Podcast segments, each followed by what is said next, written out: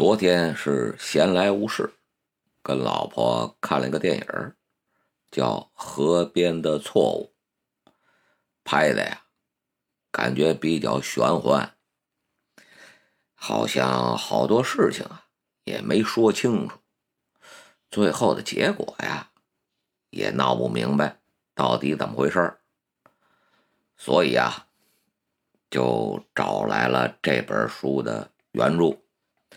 哎，就是余华写的这个中篇小说，是《河边上的错误》。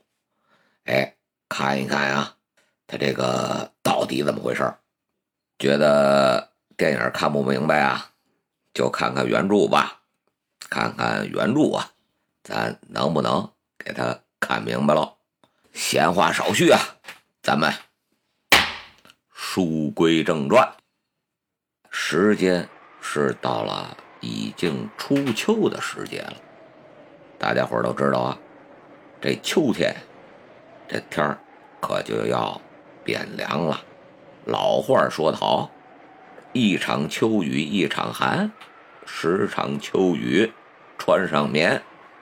到了秋天，哎，只要下雨之后，这天啊可就变冷了，而且呀，这个秋风还是。经常的小刮着，到了秋天呀，这个树叶都开始掉了，风吹着那个树叶啊，可就发出了沙沙的声音。这个声音啊，也跟下雨似的。时间呀是下午，哎，这太阳啊还没西沉呢，这天上啊，哎呦。这火烧云啊，是布满了天空。住在那个老邮正弄的幺四婆婆，这弄啊，就是南方的话，哎，就是那个胡同巷子。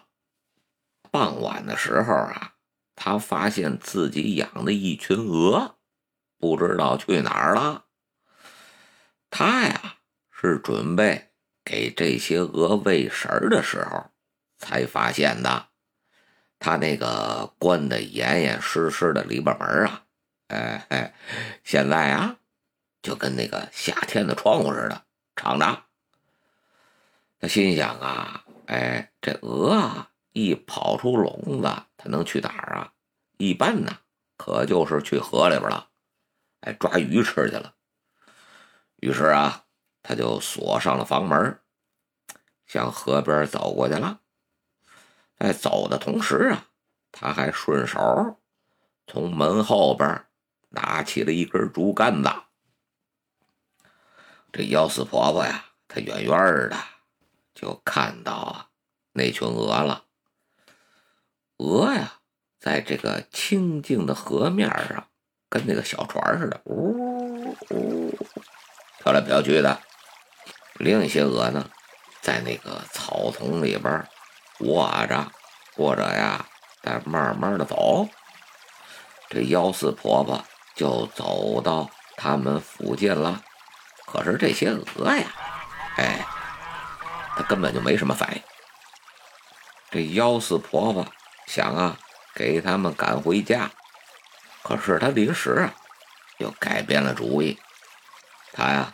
就站在了这帮鹅的中间，两只手支着那根竹竿子，就像拄着拐杖似的。他呀，眯起了自己那双老眼，就跟看小孩似的。他看着呀，这些白色的鹅，看了一会儿啊，他觉得这时间不早了，该给他们呀赶回篱笆了。于是啊，上前走了几步。站在河边啊，啊哦哦哦哦，哎，就叫起来了。在他的呼唤之下，草丛里的鹅呀，可都纷纷的，哎，一挪一挪一挪一挪的，朝他就跑过来了。而河里的鹅，则是啊，慢慢的开始向着岸边游，然后啊，就一只一只的爬上了河岸。纷纷的呀，张开翅膀，在这儿抖水呢。接着有一只鹅呀，就向幺四婆婆跑过来了。于是啊，所有的鹅都张开翅膀，冲着幺四婆婆过来喽。这幺四婆婆呀，她嘴里仍在嗷嗷嗷嗷的叫着，因为有一只鹅呀，它还在河里边呢。那时啊，一只小鹅，它就跟没听见似的，依旧啊还在水面上。哎，静静的那么游着，时而啊，突然就来一个扎猛子，扎完后啊，又跟没事似的，他继续游。你远远的看过去，那个动作呀，是优美无比。哎，似乎那不是一只鹅，而是天空里边啊，一只飘动的风筝。在河里的倒影儿，这怎么回事啊？这个呀，嗨，幺四婆婆养他们家这些鹅，她每一次啊喂食的时候，它都嗷嗷的叫，所以呀，这些鹅可就养成了条件反射了。只要它嗷嗷一叫啊，这些鹅冲着它就全过来了，干什么呢？哎跟它要吃的呢，但是这个小鹅呀，哎，它刚出生没多久，它还没这种条件反射呢，所以这老太太这么叫啊，这小鹅就不搭理它。尽管呀，这个幺四婆婆的声调已经都压得十分的亲切了，可是对于这只没有养成条件反射的小鹅啊。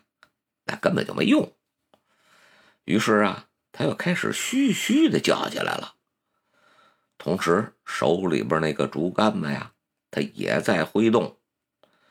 聚集在他身边的那些鹅呀，立刻可就散开了。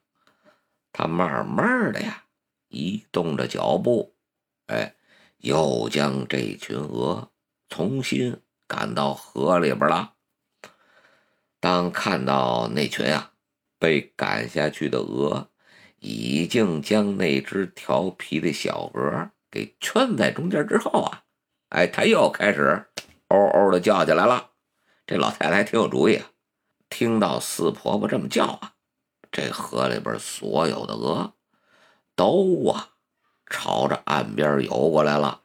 那个，哎呦，就跟一支舰队似的。就望着岸边游过来了，同时啊，那只小鹅也被这些大鹅带着，跟着一块往岸边游。这时啊，幺四婆婆他就感觉到啊，身后有脚步的声音。当他听到这个声音啊，当他听到这个声音的时候，其实啊，那个人。就已经站在他身后了。于是啊，幺四婆婆慢慢的转过头来，他觉得呀，面前的那个背影儿有些熟悉，但一时啊，又想不起来他究竟是谁。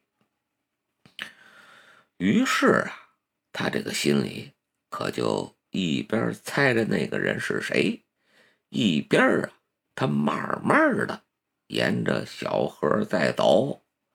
他知道啊，这个人，嗯，肯定不是他熟悉的人，但是这个人呢，好像又经常的能见着，因为啊，他住的这个小镇。